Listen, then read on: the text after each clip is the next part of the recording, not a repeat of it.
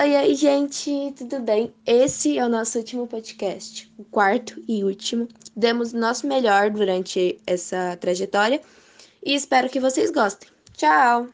Capítulo 7 Aos poucos, Anuska foi se sentindo mais forte. A família, José, os amigos, todos procuravam ajudá-la a superar essa fase difícil de sua vida.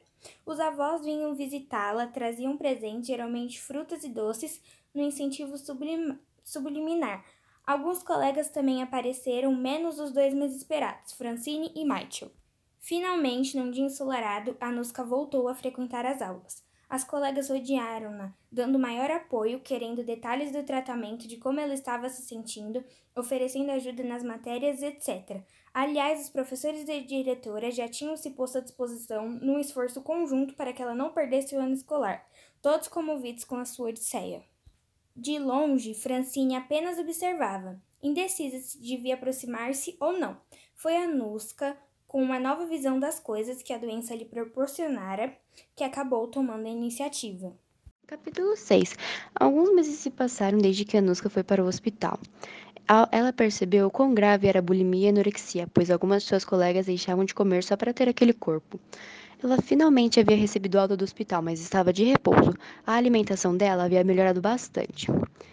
Ela decidiu entrar no quarto de sua mãe, olhou no espelho e finalmente percebeu a realidade de seu corpo. O perfume de sua mãe impregnava no quarto, fazendo que a presença da mãe estivesse lá.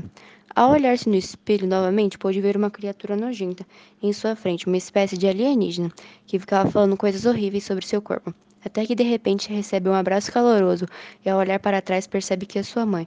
As duas em lágrimas pedem perdão uma para a outra. Capítulo 6 Zilton avisou sua mãe que uma amiga iria para sua casa estudar e começou a arrumar a casa. A mãe dele ficou perplexa, pois sabia que seu filho era o mais bagunceiro e estava deixando tudo impecável, mas ficou feliz com isso. Logo depois, ele foi correndo a uma floricultura comprar algumas flores e à padaria comprar um bolo. Algum tempo depois, Barbie chegou em sua casa, elogiou a casa e foram direto estudar. Algum tempo depois, o menino ofereceu um lanche para a menina que aceitou. Ela ficou interessada em seus desenhos e Zeilton mostrou seu portfólio para ela. Quando ela viu, ela percebeu que ela era a musa de Zeilton e ficou muito feliz com isso.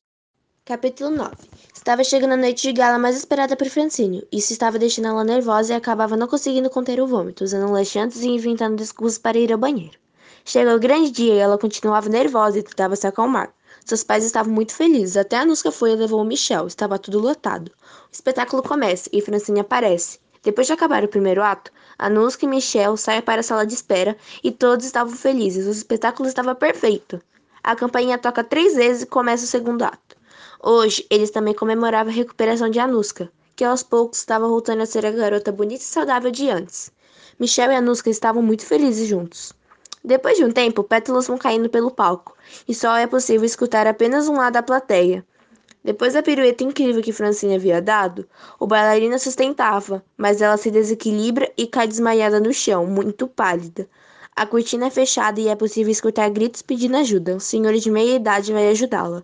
Anuska e Michel escutam um barulho de ambulância e esperam fora do teatro trêmulos.